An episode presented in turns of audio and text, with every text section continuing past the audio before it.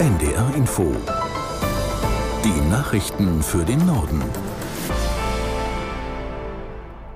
Um 10 Uhr mit Claudia Drews. Nach den Meldungen folgen eine Unwetterwarnung für Niedersachsen und eine Sturmflutwarnung für die Ostsee. In den Hochwassergebieten in Deutschland bleibt die Lage angespannt. Vor allem in Niedersachsen könnte sich die Situation verschärfen, denn in der Nacht hat es wieder angefangen zu regnen.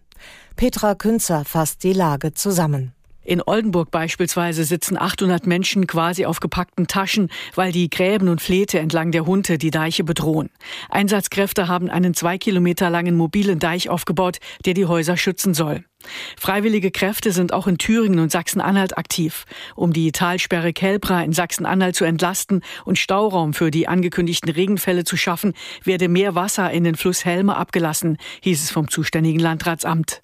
Auch an der Elbe in Mecklenburg-Vorpommern steigen die Pegel. In Beutzenburg und Dömitz gilt die niedrigste Warnstufe 1. Die Deiche werden jetzt rund um die Uhr beobachtet, sind laut Umweltminister Backhaus aber in einem guten Zustand.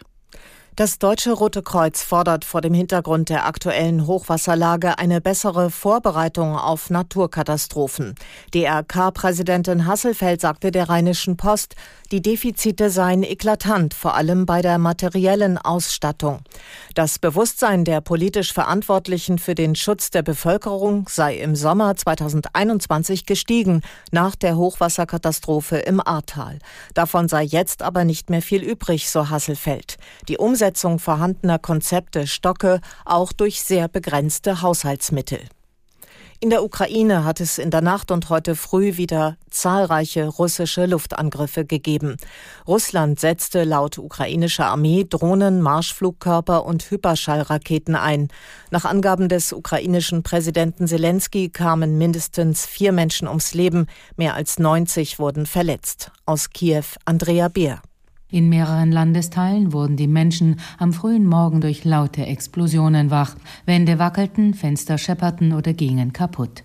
Die ukrainische Flugabwehr schoss mehrere Raketen ab und Rettungskräfte rückten aus, um Brände zu löschen und Verletzte zu versorgen. In der Hauptstadt Kiew brennen Wohngebäude und nachdem eine Gasleitung getroffen wurde, steigen schwarze Rauchwolken auf. Abgeschossene Raketenteile fielen unter anderem in einen Park und in ein mehrstöckiges Wohngebäude.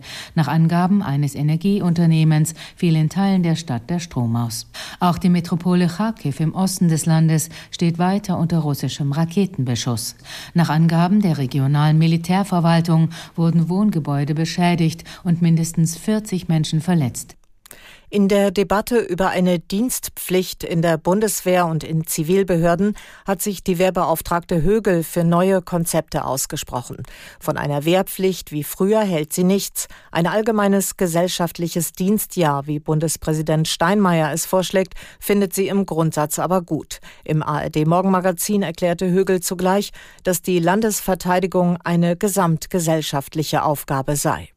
Also der entsetzliche Krieg in der Ukraine und auch die Lage im Nahen Osten zeigen ja, dass die Verteidigung von Frieden, Freiheit, Demokratie keine Aufgabe ist, die nur die Streitkräfte erledigen können, sondern das ist eine gesamtgesellschaftliche Aufgabe. Und deswegen halte ich es für wichtig, auch bei uns in Deutschland viel stärker in den Blick zu nehmen, dass wir das Thema Verteidigungsfähigkeit nicht bei der Bundeswehr alleine abladen können, sondern dass alle Bürgerinnen und Bürger aufgefordert sind, unsere Demokratie im Ernstfall zu verteidigen.